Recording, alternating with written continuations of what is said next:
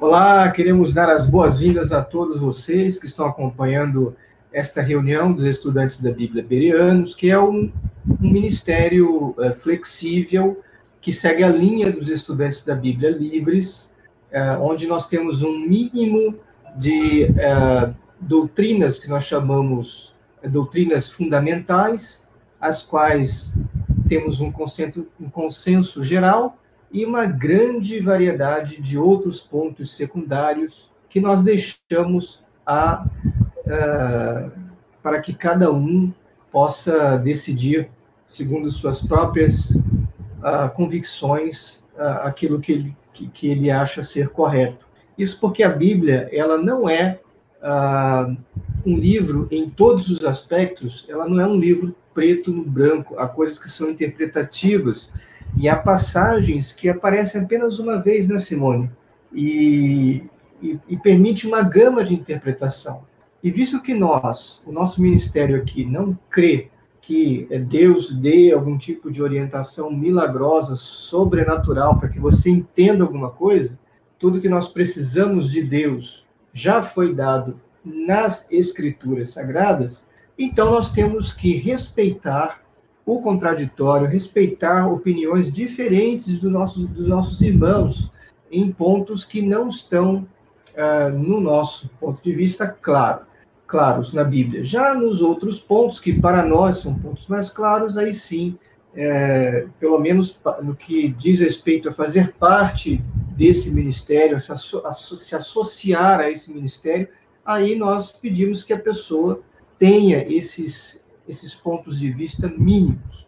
E quais são esses? São mínimos mesmo. mesmo. É, não cremos numa trindade, não cremos num inferno de fogo, não cremos numa alma imortal. Cremos que a terra será restabelecida num paraíso e que a igreja ela vai para o céu. Todo cristão verdadeiro vai para o céu. Esses são os pontos fundamentais.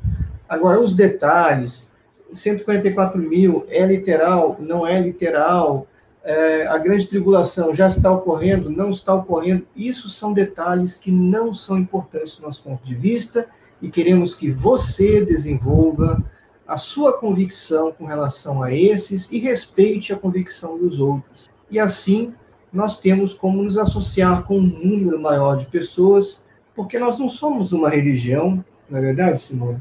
Mas sim uma iniciativa, um ministério, uma, uma tentativa de reativar aquela vontade de se reunir em torno das coisas básicas e, acima de tudo, em torno da figura do Senhor Jesus, que é o nosso cabeça, e do nosso Pai Celestial, Yahvé. Então, essas são as coisas principais para nós. E na reunião de hoje é uma reunião de perguntas e respostas. Isso porque nós recebemos, né, Simone, toda hora tem uma pergunta diferente, tem alguma coisa, uma curiosidade sobre os estudantes da Bíblia. Vale lembrar que, dependendo da sua pergunta, em virtude da nossa flexibilidade, a gente não vai poder te dar uma resposta assim, preto no branco. O máximo vai né? ser das hipóteses. As hipóteses, ou então o que, o que os estudantes da Bíblia tradicionalmente têm acreditado sobre isso, é, mas é isso que nós podemos fazer para você, porque nós não somos, nós não nos vemos como estudantes da Bíblia conservadores. E sim, e vou repetir, vou, vou reiterar, nós somos estudantes da Bíblia livres. E aqui o nosso ministério adotou o nome Bereanos por causa dessa questão né, da nobreza dos bereanos, de irem às escrituras antes de aceitarem como verdade qualquer coisa. Mas é isso. Então, vocês podem se sentir à vontade para fazer as suas perguntas. Uh, nós também temos diversas perguntas aqui já feitas que nós vamos ler e vamos dar a, a resposta. Vamos lá, eu quero aproveitar aqui para dar a boa-vinda aqui e a boa noite também para Deus e Mar. Também o Alvarino está dizendo boa noite a todos. Boa noite a todos. E por fim aqui o Maurício é boa noite, André e Simone e os presentes. Desejo uma reunião, uma ótima reunião a todos. Amém. Muito obrigado. Obrigada. É muito bom nós estarmos juntos. E é bom termos essa, essa flexibilidade uh, desses pontos, não é verdade? Muitos de nós, se não a maioria, veio das testemunhas de Jeová, onde tudo é controlado nos seus mínimos detalhes. E olha só o dano que isso causa, né? cria entre eles uma aparente noção de, uni, de unidade, mas é uma unidade forçada a ferro e fogo. Tanto é que o que acontece se você duvidar e se expressar a sua dúvida? Será que continua? Não continua. Vai para a sala B, depois recebe conselho de ancião, depois vem superintendente. Olha, temos alguém com tendências apóstatas entre nós. Eu já ouvi isso várias vezes enquanto fui é, ancião. E aí fica aquela coisa, todo mundo ressabiado, querendo botar os, os, os panos quentes do controle na pessoa. E muitas vezes o que acontece é isso, né? As pessoas acabam saindo e saem com o pior rótulo da história, que é o rótulo de apóstata. Por que, que eu digo que é o é. pior rótulo? É o pior rótulo porque eu já ouvi gente falando para mim desse modo: olha, eu fiz isso, eu fiz aquilo, e aí elencou.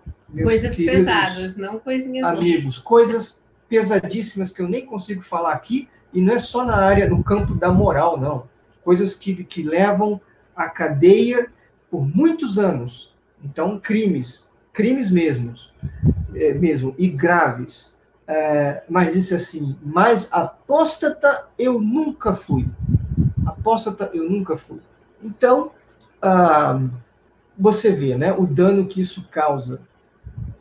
Ao contrário disso, nós temos uma visão mais flexível, mais liberal das coisas. Também queremos dar as boas-vindas aqui e a boa noite ao Raoni Zambi. Aqui também, deixa eu ver aqui. Aqui temos uma pergunta do Rodrigo. Boa noite. Os estudantes da Bíblia têm também um corpo governante? Não, claro que não. Mesmo os estudantes da Bíblia chamados conservadores, eles não têm um corpo, um corpo governante. É, está certo que eles costumam, uh, digamos assim, uh, se, uh, se sentirem liderados pela figura de Rússia, mas não tem a mesma força do, de um corpo governante das testemunhas de Jeová. Não, é. É Liderados, diferente. acho que na, até na, na, no sentido mais brando, né, da, é, exato. Eles adotam os conceitos de Rússia, é, mas cada um isso, deles tem uma... os conceitos, acreditam mesmo. Isso a gente está dizendo dos mais tradicionais, né? Uhum. Mas... mas corpo governante jamais. Cada eclésia, como a gente sempre diz, né? Cada eclésia, ela é individual, ela é, é única, né? Exato, né? Então, o que, o que, o que os estudantes da Bíblia têm porque é isso, né, André? Só te contando um pedacinho. Todas as congregações das testemunhas de Jeová seguem uma hierarquia e são ligadas ao corpo governante. Uhum. Nos estudantes da Bíblia, imagine, cada congregação ou eclésia é um núcleo, é um núcleo individual uhum. é, que, se, que se organiza, que se cuida, né? Isso, que decide o que vai estudar, que escolhe os seus próprios anciãos, e é, diáconos, que são os servos ministeriais. Então, são eles não, têm, eles não dependem de uma comunicação de algum lugar que nem existe, né, um lugar central de, não. de ordem. O que costuma haver entre esses que são conservadores, eles costumam estudar a obra de Russell, e não é, não estamos falando aqui das revistas, a Torre de Vigia de Sião, que hoje é chamada de A Sentinela pelas Testemunhas de Jeová. É, eu me refiro aos volumes, estudos das Escrituras. E são seis volumes. Seis pra... volumes, exato. São só para afirmar que o sétimo é fake. É, o, o mistério consumado não é aceito pela maioria dos estudantes da Bíblia. Então, o que, que acontece? Né? Eles estudam esses livros, mas cada um estuda um livro, cada um está num ponto diferente do livro, não tem nada é homogeneizado nesse, nesse sentido. Né? E, e entre os estudantes da Bíblia Livres é bem mais aberto ainda, né? porque eles não têm, não se sentem obrigados a estudar obras de Russell, eles têm coisas em comum com Russell, como nós, nós temos coisas em, muitas coisas em comum, apreciamos a obra do irmão Russell, até estudamos nos nossos grupos de estudo, mas não vemos como sendo a autoridade final e derradeira. E até mesmo aqueles grupos maiores que imprimem publicações, como o Grupo Aurora, que vocês conhecem da revista Aurora, o Grupo Instituto Bíblico Pastoral, da revista O Arauto, são apenas casas publicadoras. Então, eles não têm a prerrogativa de ditar doutrinas a ninguém, embora exija aquela questão do consenso, né? Aquilo que Russo escreveu acabou virando um consenso entre eles, e daí é, é comum eles terem certas ideias uh, aceitas pela maioria.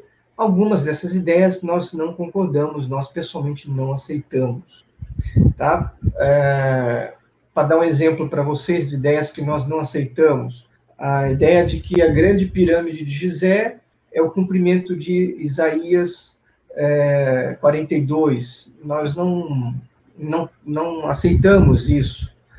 A, a ideia de que, é, de que Russell é o escravo fiel. Nós não aceitamos isso, né?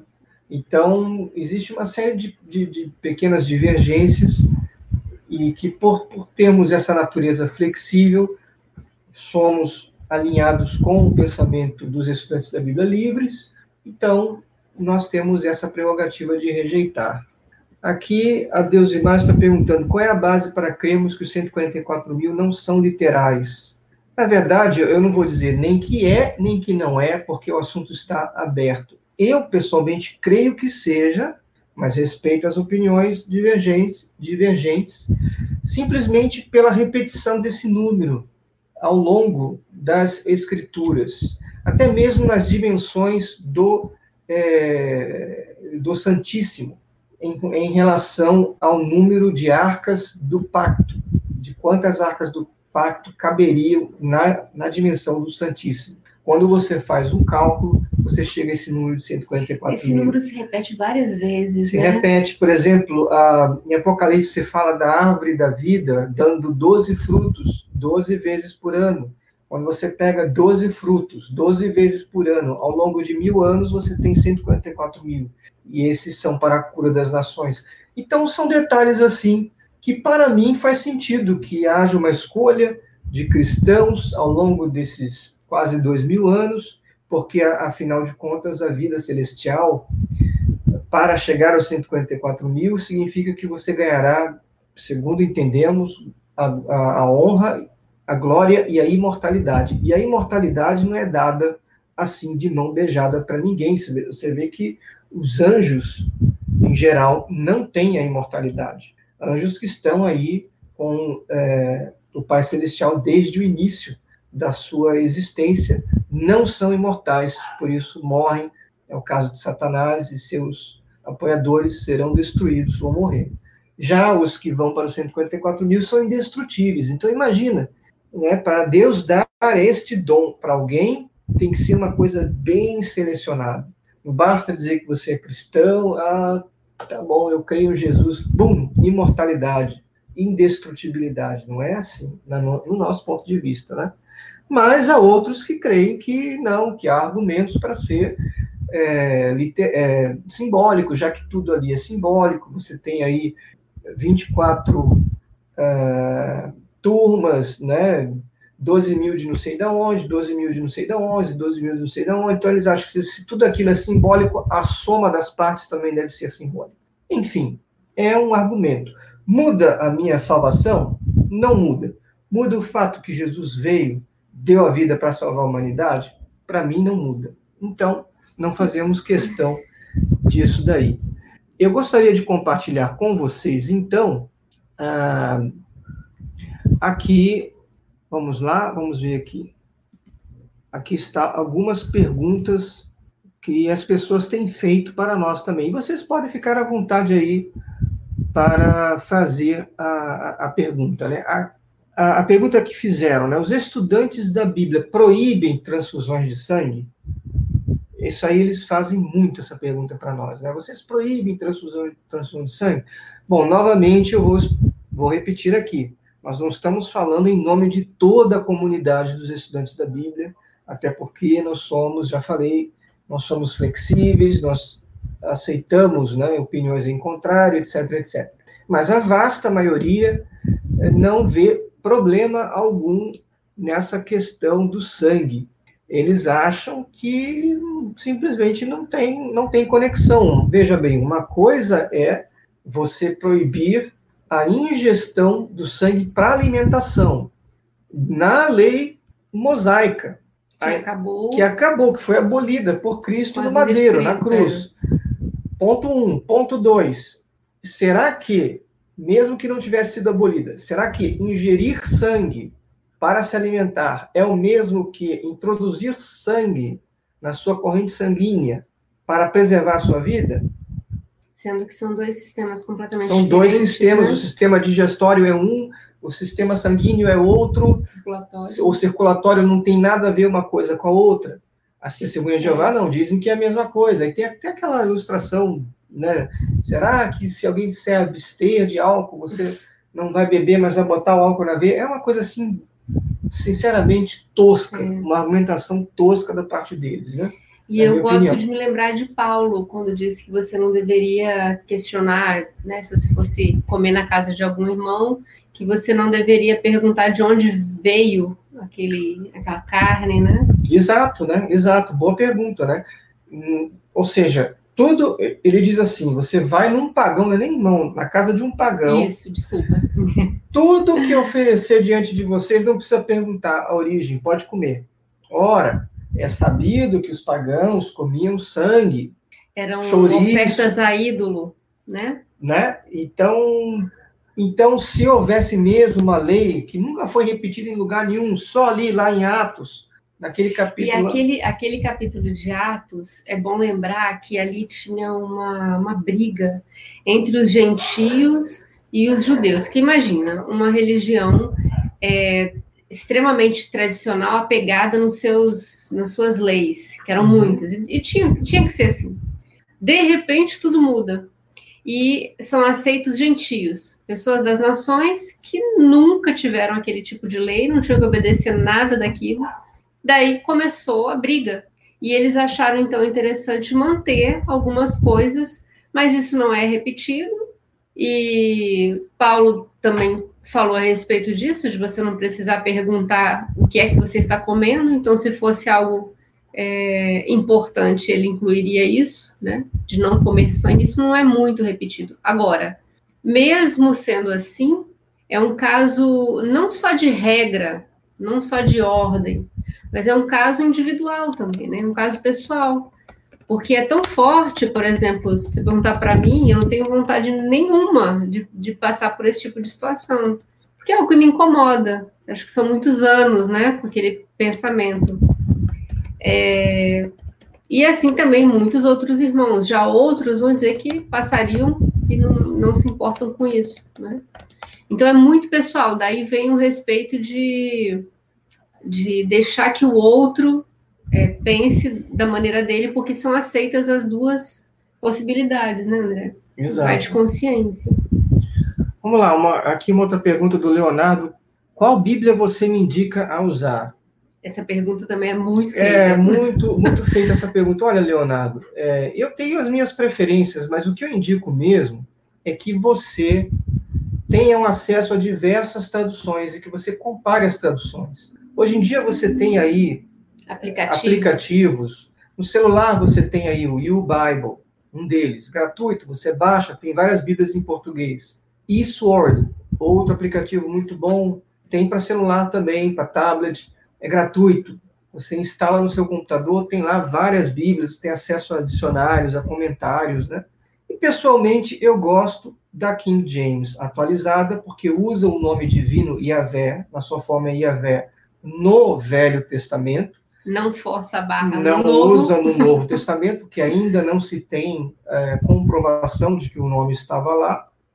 É, e gosto também da NVI, que é a nova versão internacional, pela sua facilidade de leitura. Mas, como eu disse, é, quanto mais Bíblias você tiver acesso, na minha opinião, melhor, porque dá a você uma amplitude, uma, uma profundidade de como aquelas palavras foram traduzidas, visto que a maioria de nós não entende grego koiné, não é capaz de ler diretamente do grego. Então, quanto mais traduções, e não se fiem em apenas uma, uma só, como sendo a solução dos seus problemas, porque todas as traduções têm pontos positivos e têm pontos negativos, algumas mais uh, do que as outras, né? Aqui a, a pergunta do Anthony está sendo feita, né, sobre vocês creem na data de 1914 como entronização de Jesus? Novamente, Anthony, eu não posso responder em nome da inteira comunidade, porque nós somos um movimento flexível. Ah, de maneira geral, nós temos muito cuidado com relação a datas. 1914 não, para mim não tem nada que ver com a entronização de Jesus. Pode ser que tenha que ver com o fim dos tempos dos gentios, em virtude do que aconteceu, dos benefícios da nação de Israel, eh, que levou à restauração desta em 1948. E os cálculos para chegar a 1914 são interessantes, porém eu não diria que são conclusivos. Aliás, eu acho que a, a Bíblia nos incentiva a olharmos para os sinais e não para qualquer cálculo é, cronológico. Então é nisso que nós tentamos nos pautar, nos sinais. Quais são os sinais da presença ou parousia de Jesus? Aí você tem uma série elencada lá. A maioria deles eu diria que nós estamos vendo acontecer né, doenças em, em, toda parte, não é mais novidade isso, né? Temos aí agora o coronavírus provando que é uma realidade que antes e não só essas assim, mas doenças que já estavam erradicadas que voltam com retornando, toda né? também é assustador, né? Esse tipo de coisa. Terremotos num lugar após outro, o aumento do número de terremotos, a falta de amor eu acho amor, que é uma, se tem uma coisa que a cada ano que passa a gente nota com mais é, é, isso, a falta de tolerância com o outro, né? Tudo é motivo de, de, de briga, né? Falta de respeito mesmo com o próximo. Exato, né? A Verane diz: fui escrava da Torre de Vigia por 48 anos, é mais ou menos a nossa história aqui há dois anos livre, graças a Jesus Cristo. Bom participar com vocês também, livres de todas as doutrinas conflitantes da Torre de Vigia. É, apenas um detalhe, eu não diria que nós rejeitamos todas as doutrinas da Torre de Vigia, porque algumas coisas nós cremos ser verdadeiras. Mas aí ela está falando das conflitantes. Sim, né? sim, claro, só apenas detalhando, é. né? Algumas poucas coisas, por exemplo, não cremos que Deus seja uma trindade, não cremos que haja um inferno de fogo. É o que o, o Raymond fala no, no livro dele, né? Quando eles começam a estudar a Bíblia com as pessoas, primeiro vem elencado ali coisas que são verdade. Então fala a respeito do paraíso, apesar deles é, falarem apenas da vida no paraíso como sendo uma esperança, né, para quem serve a Deus e não essa não é a verdade, né? A Bíblia diz que a, a vida no paraíso, principalmente nos mil anos, é para toda a humanidade. Toda a humanidade vai experimentar passar de maneira perfeita por aquela fase. Aquele é o dia de julgamento, né? Depois eles ensinam a respeito das questões como trindade, alma, inferno, podem ver. Depois hábitos morais, sempre tem um capítulo sobre isso. E aí é que vem a questão é, de organização, que é aí onde eles se perdem. E perdem muito tempo das pessoas, inclusive, cobram muita obediência a coisas que não são mesmo bíblicas, né? não tem uma, uma, regra bíblica. Por isso que o André, em muitas respostas, ele vai dizer isso: olha, temos essas hipóteses. E você vai, com a sua madureza, pesquisar e ver o que faz sentido para você, porque não existe uma resposta pronta para isso. Então, no que não há resposta pronta, não há, não tem como você exigir que a pessoa é, tire da cartola textos e você torça aquele texto para que ele apoie uma tese, tipo de aniversário, pega dois aniversários é, da Bíblia que estão se referindo a pessoas, né, autoridades e porque elas aproveitaram esses momentos para poder, enfim, praticar. Nem sei se eu posso chamar de crimes, porque no, nos reinos isso era permitido, né? A morte de, de pessoas, para dizer que nós não podemos, mas a Bíblia não diz isso. A Bíblia não diz nada disso. Né? Um livro que tem muita coisa assim complicada é aquele antigo que eu acho que até saiu de circulação, né? Aquele Homem em Busca de Deus. Sim, sim. Eu li aquele livro inteiro, gente. Aquele livro tem muita história louca, muita história maluca. Então tem que ter muito cuidado mesmo com as coisas não essenciais que estão na Bíblia, né? Senão se cria um problema. É, cria um peso. É aí que vira o fardo que Jesus disse que os cristãos não teriam. É quando você começa a cobrar coisa que não existe. Né? Outra coisa também nessa, nessa linha de pensamento, e que eu acho assim. Um minuto, licença, gente. Que eu acho assim fundamental dizer para vocês é que Simone e eu nós cremos que ninguém hoje em dia é guiado, iluminado, orientado de modo sobrenatural por Deus. Isso é fundamental para nós estressarmos.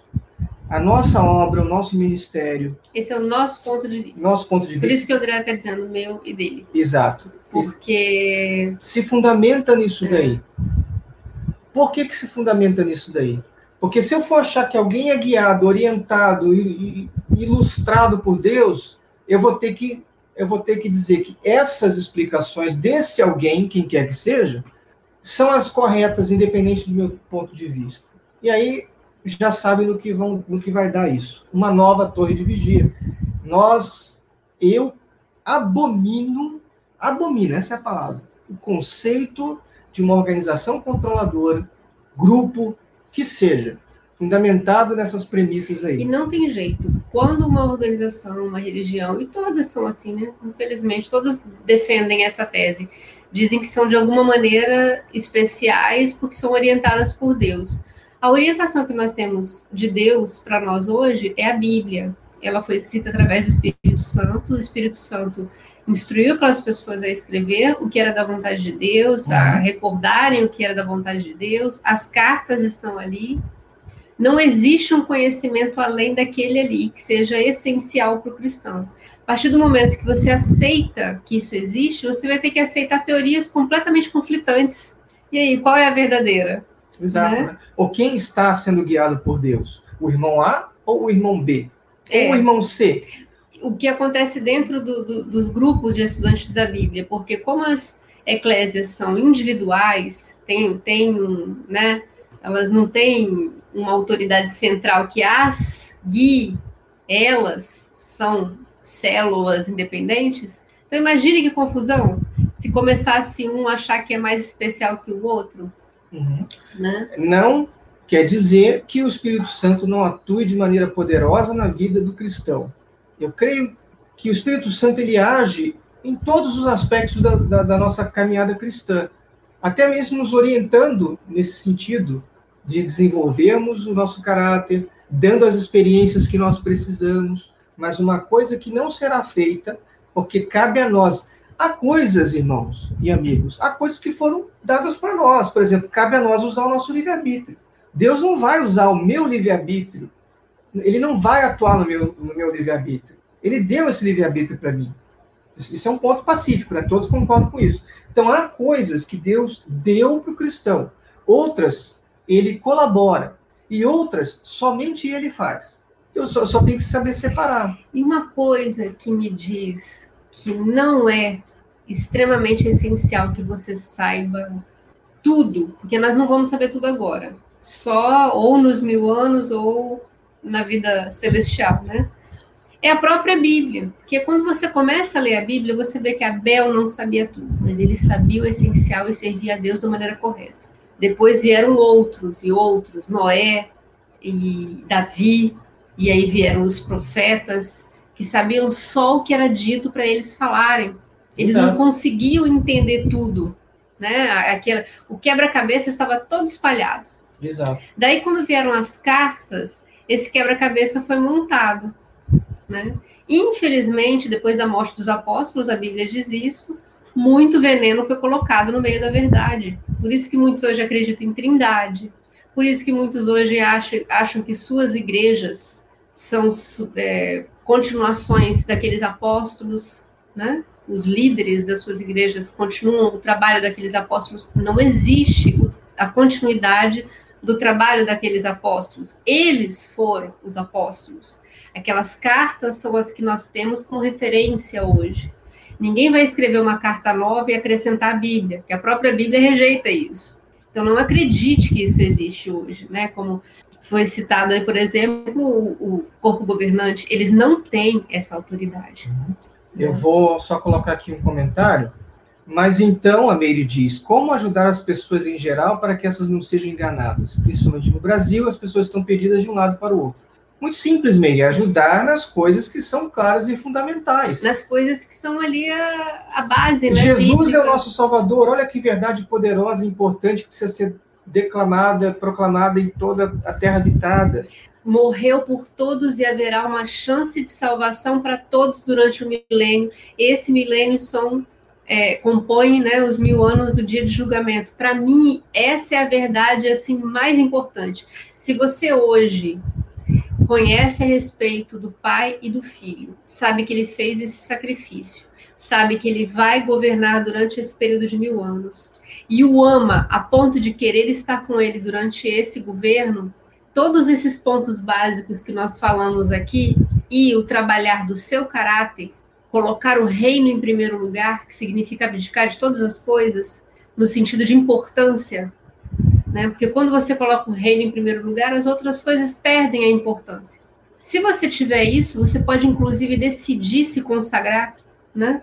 Então, quer só essas verdades aí para mim uhum. já abrem os olhos do mundo, sabe? É claro que justamente porque o mundo não vai entender hoje, é que tem os mil anos. Eles precisam de um, de um tempo maior, eles precisam de condições para que possam entender, porque o nosso mundo jaz no poder do Nico. Né? Exato. E outra coisa, é, há outras verdades poderosíssimas, de que Deus não é uma trindade, de que o inferno não existe, olha que verdade maravilhosa tanta gente com medo. É, a gente pode, o nosso trabalho de pregação pode ser justamente esse, de ir desmanchando, apagando, tirando esse joiozinho que a gente vê no meio do trigo.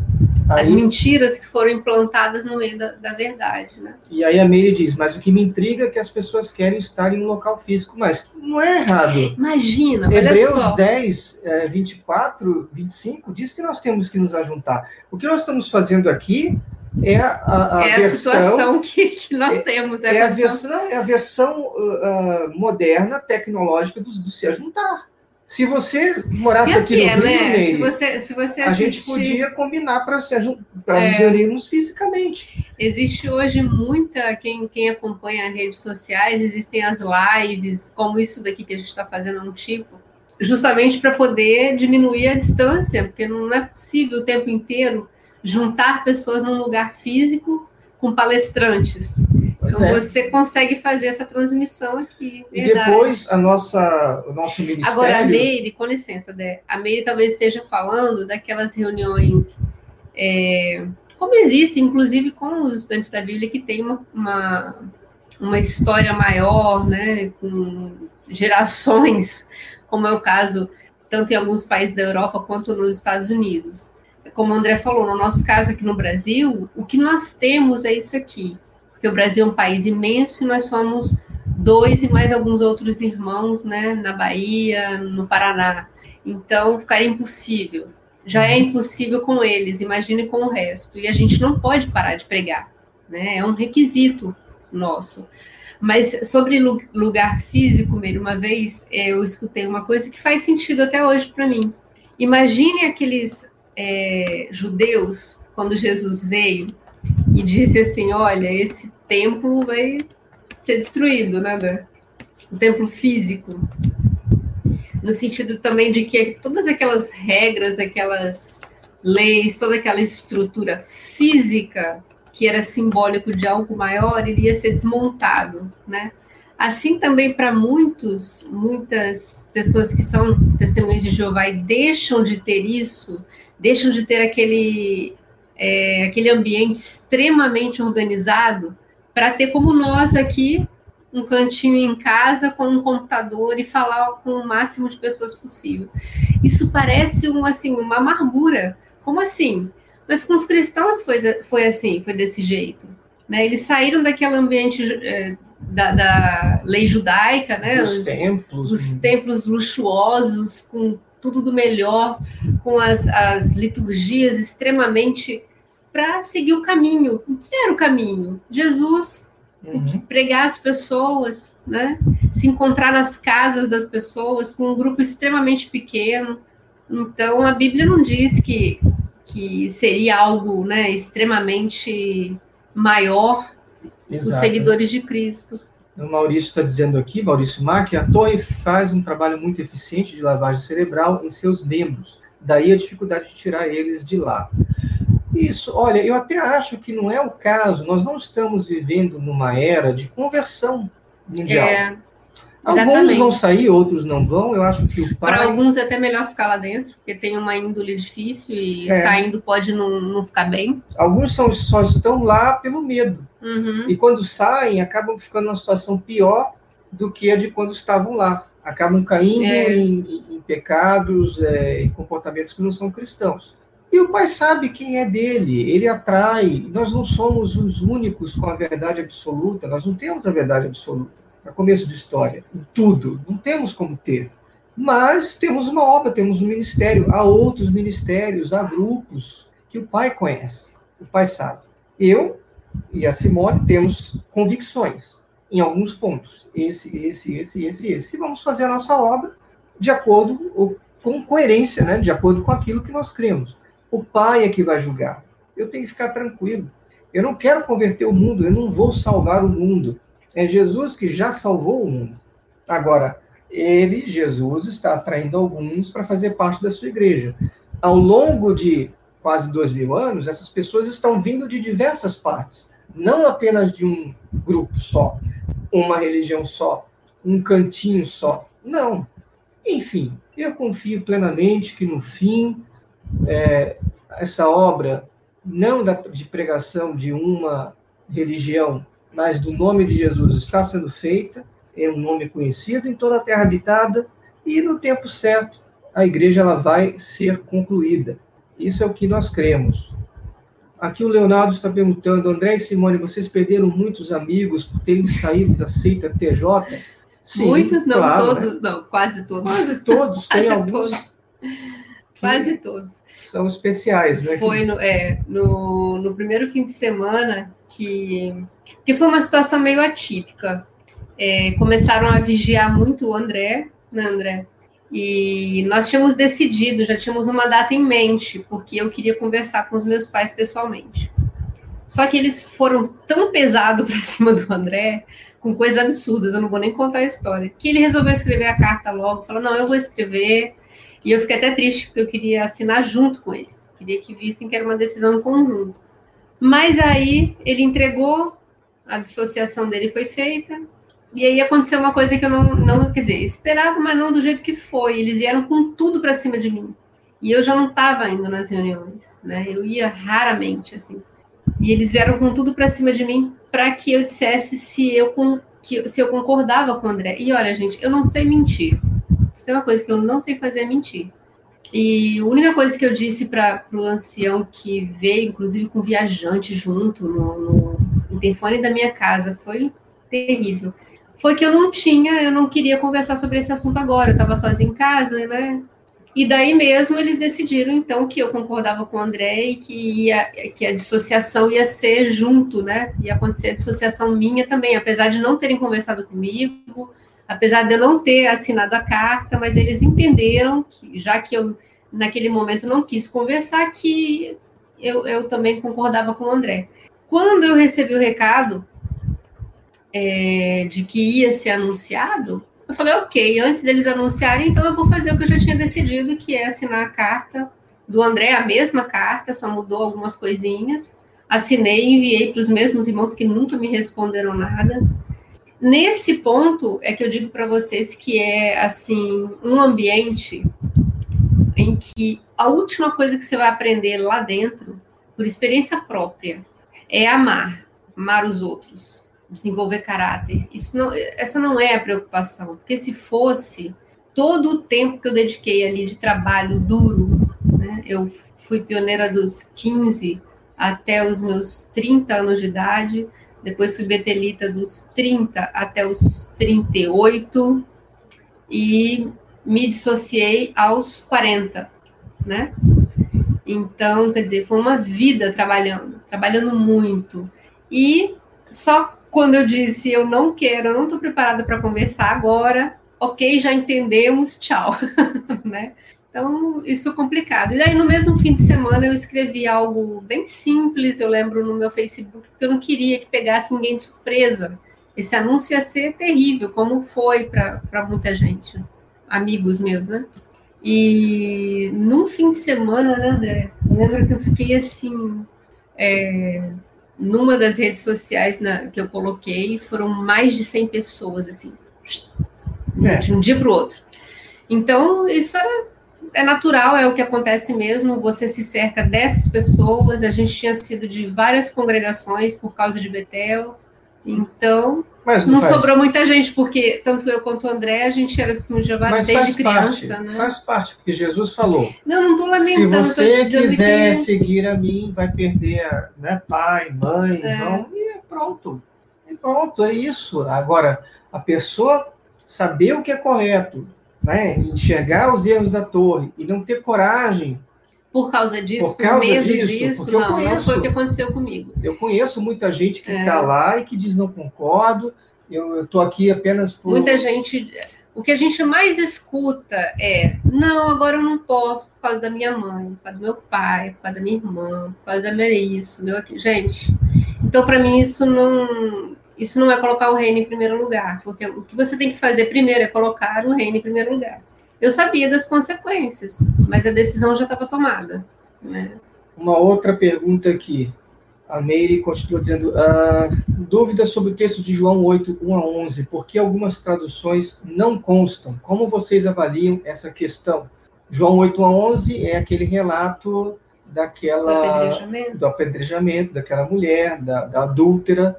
É aquele de atire a primeira pedra atire quem a primeira não, pedra não quem não tiver pecado, né? Então, simplesmente, Meire, a, a verdade é que verdade não verdadeira. é que não consta de todos os manuscritos uh, chamados uh, uh, fiéis, né? Ou, ou, ou, mais mais confiáveis. Não consta. Então, tem uma divergência. Tem manuscritos que incluem, tem manuscritos que não incluem. E os que incluem, incluem partes diferentes do, do livro. Uns incluem antes do fim, outros incluem. Então, isso leva a, a, a, a pergunta de que talvez não estivesse ali, que foi um erro que foi introduzido. A teoria mais provável é que pode ter sido algo que as pessoas conheciam de, de relato oral, porque é uma história belíssima, de relato oral, os copistas, o escriba lá, que estava fazendo a cópia, lembrou disso daí, colocou numa margem, não colocou no texto principal, mas anotou na margem, e aí cópias posteriores pegaram aquela anotação da margem e incorporaram no texto principal. Isso explicaria por que, que fica incorporado em, em, partes diferentes, não é? Não está no mesmo ponto em todas as partes que são analisadas. Então eu acho assim, se não está em todos os manuscritos confiáveis, a base para tirar. Eu prefiro ou manter e colocar a informação de que não há em todos é, manuscritos confiáveis, ou omitir mas colocar a informação que alguns manuscritos incluem o relato da mulher, colocar aquela história lá, colocar numa nota ao pé da página, em vez de no texto principal. Mas o fato é que não consta em todos. Então, das duas, uma. Ou constava originalmente e foi removido, ou nunca constou e foi incluído. Consegue ver a questão? Eu acho que é... Apesar de ser uma história belíssima, ela. É isso, né? Existem, por exemplo, a de Maria, né, que lavou os pés de Jesus com óleo, enxugou com os cabelos, aquela aquela outra ilustração para mim é até mais marcante do que do que essa história. Exato, né? Aqui o Leonardo está dizendo aqui, eu deixei de ir há dois meses e não respondo a nenhum dos anciãos. É, é a escolha sua. É, né? Essa foi a decisão que eu e o André tomamos, que nós não reconhecíamos mais a autoridade daquelas pessoas, como não reconheço até hoje, e não iria me submeter a nenhum tipo de... Como é? é... Como é o nome que se dá? Quando ele se reúne com a pessoa? Comissão judicativa? Uhum. Então, a decisão era essa, era só carta mesmo e tchau, porque se você não reconhece uma autoridade, você vai lá para escutar o quê, né? Mas Vamos ver aqui, o Zairo aqui, olha, está dizendo boa noite. Boa noite, boa Zairo, noite. seja bem-vindo.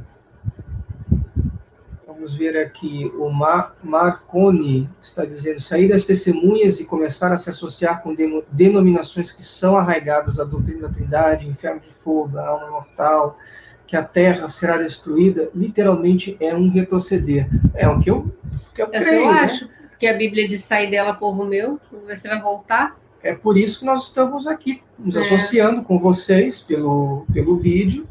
O dia que tiver, como já tivemos reuniões presenciais, hoje não mais, porque os que estavam conosco não estão mais conosco. Mas o dia que tiver, a minha preferência é pela reunião presencial e também a, essa reunião que está aí para todo mundo, né? Inclusive pessoas do exterior mandando mensagem, é, tem um alcance muito grande. Mas eu não voltaria de, de jeito nenhum. Aliás, eu nunca fui, né? Então voltar. É, de, de sair da testemunha de Jeová, para você pertencer a uma religião que, que, que ensina essas coisas, prefiro ficar ali dentro da testemunha de Jeová, ignorando completamente é, certas coisas que elas impõem. Exato, né? E levando. Aqui o Marconi continua dizendo, às vezes parece não ter para onde ir em sentido de me associar.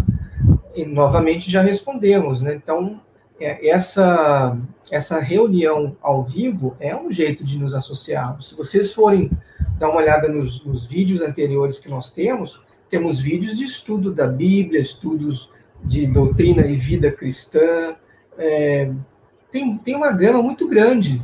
Então, é um modo de nós estarmos nos associando e nós incentivamos que cada um de vocês se desenvolva, é, que não deixe essa chama de amor a Deus morrer, pelo contrário. O André fez, acho que dois vídeos, né, André? Um foi uma reunião nossa de domingo, dizendo para você não ter fé de segunda mão, não é isso? Isso, uh, eu recomendo que vocês assistam é, essa reunião aí. É bem interessante aí. essa reunião. E a ideia é essa, você não terceirizar a sua fé, não achar que você precisa de um, ter, de, de um ser intermediado por um outro humano. Uhum. Não é isso que a Bíblia diz. Os dois né? extremos são perigosos, né? É, você se isolar Se isolar, eu sou, eu sou um cristão lobo. Parar de buscar, né? né?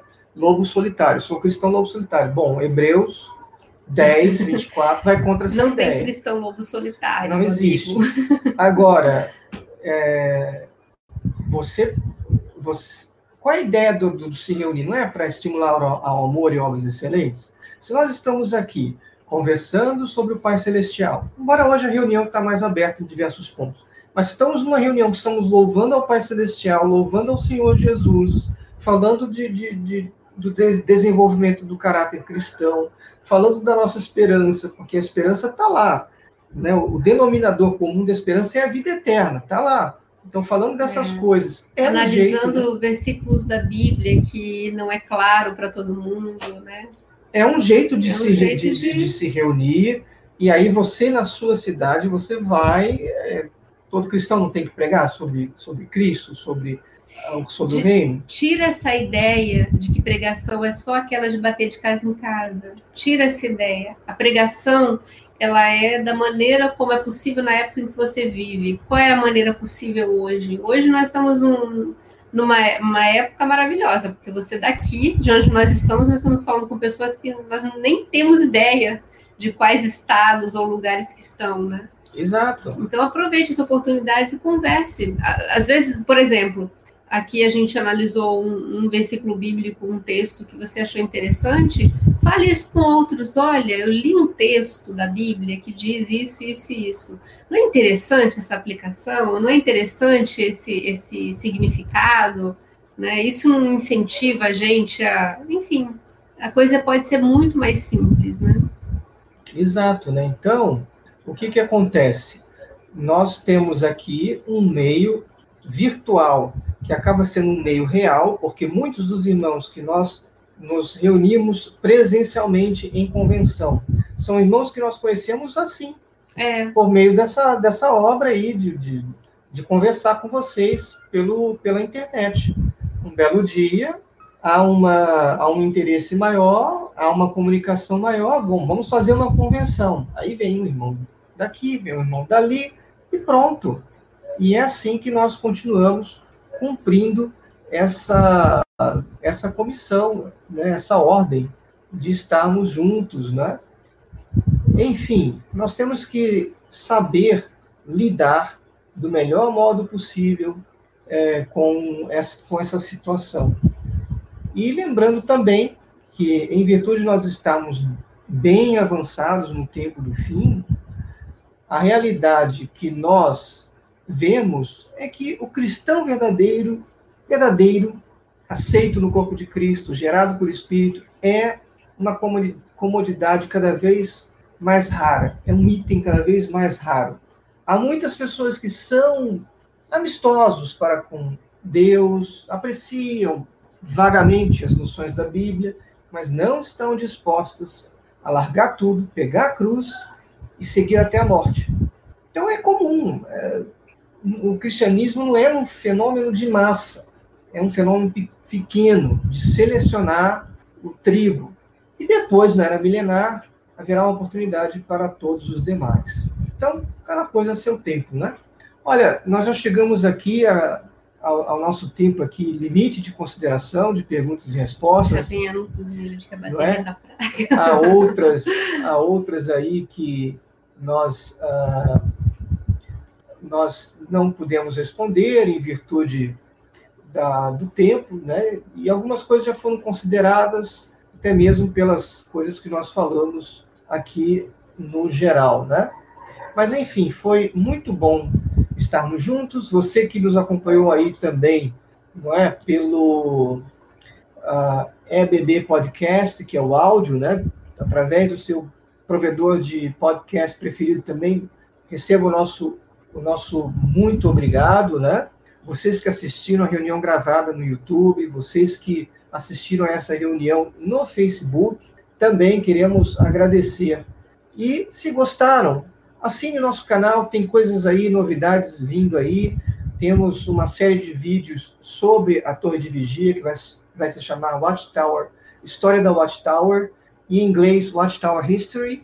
É um canal à parte que nós estamos criando também para contar a história das doutrinas, que a gente quer saber isso, né? sem exagero, sem ódio, mais fundamentado. E é né? interessante não só para saber ah, historicamente, mas como se desenvolveu mesmo certa doutrina, né, André? Isso vai auxiliar as pessoas na própria fé, porque todos individualmente têm o direito de entender né? Exato, como né? as coisas aconteceram. Porque às vezes você acredita, deposita toda a sua confiança numa estrutura que simplesmente. Que simplesmente é, não é. Não tem base bíblica. Não ou não foi, não se desenvolveu do jeito que você pensou, né?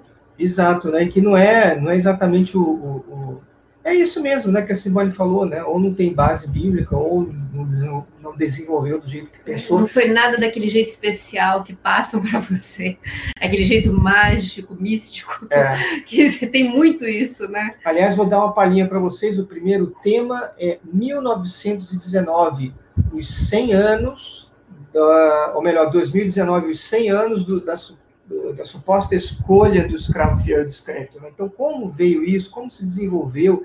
De onde vem essa ideia né, de que 1919 é o ano que marca a escolha da Torre de Vigia como o único canal representante de Jeová e de Jesus? Tá? Hoje, hoje isso para mim soa tão estranho. Bom, mas está aí. Nós, é... Em breve nós vamos é estranho, né, pensar que a gente já depositou todas as fichas nisso. Pois é, né? Então, você gostou da nossa reunião? Se gostou, deixa o seu like, assine o nosso canal, divulgue os nossos vídeos para aquele seu amigo que está aí sem saber o que fazer, para aquela testemunha de Jeová que ainda está com aquelas dúvidas, não é? É, uma, é um modo de ajudar. Não queremos formar religião nenhuma, como já falei, somos, somos um grupo flexível, é, simplesmente uma reunião, uma, uma, uma, reunião mesmo, né? Uma, uma assembleia, uma congregação de pessoas e amigos com algumas coisas em comuns. Ok? Então, muito obrigado E aqui os, as pessoas estão se despedindo aqui, estão todos dizendo ansiosos pelo novo vídeo. Eu também. Eu estou é, aqui esperando. O horário das reuniões são aos domingos às 8 horas. Na, na, na, grande maioria será assim. Qualquer alteração de horário, acompanhe lá a nossa página lá do, do Facebook, é Beberianos, que lá nós costumamos é, avisar de qualquer mudança com relação o Telegram você ao horário. Também? Temos também o, o, Telegram, se você quiser, até Qualquer para dúvida no Telegram acho que é mais fácil, né? Até para fazer perguntas, até para fazer perguntas com relação a, a, a, tudo isso que vocês estão perguntando aí, olha, tá aí o endereço, entre em contato conosco pelo Telegram, aí tá ali, né? É o endereço normal do Telegram, https dos pontos barra barra t.me barra ebeberianos, é o nosso endereço lá, nosso site é o ebeberianos.org, tem muita coisa, está remodelado, foi repaginado, dá uma olhadinha lá que você vai encontrar muita coisa também, tá bom? Então é isso, vamos aí nos despedindo de todos vocês, muito obrigado. Desejando né? uma ótima semana para todos. Foi bom estarmos juntos. Obrigada. Obrigado pelo aqui, apoio. pelas perguntas. Tiverem mais dúvidas é, que a gente possa responder né, numa próxima oportunidade. Exato, né? E fiquem com o nosso a, a paz de Deus no coração, né? Por meio do Senhor Jesus. E até a próxima. Um grande abraço para todos vocês. Até.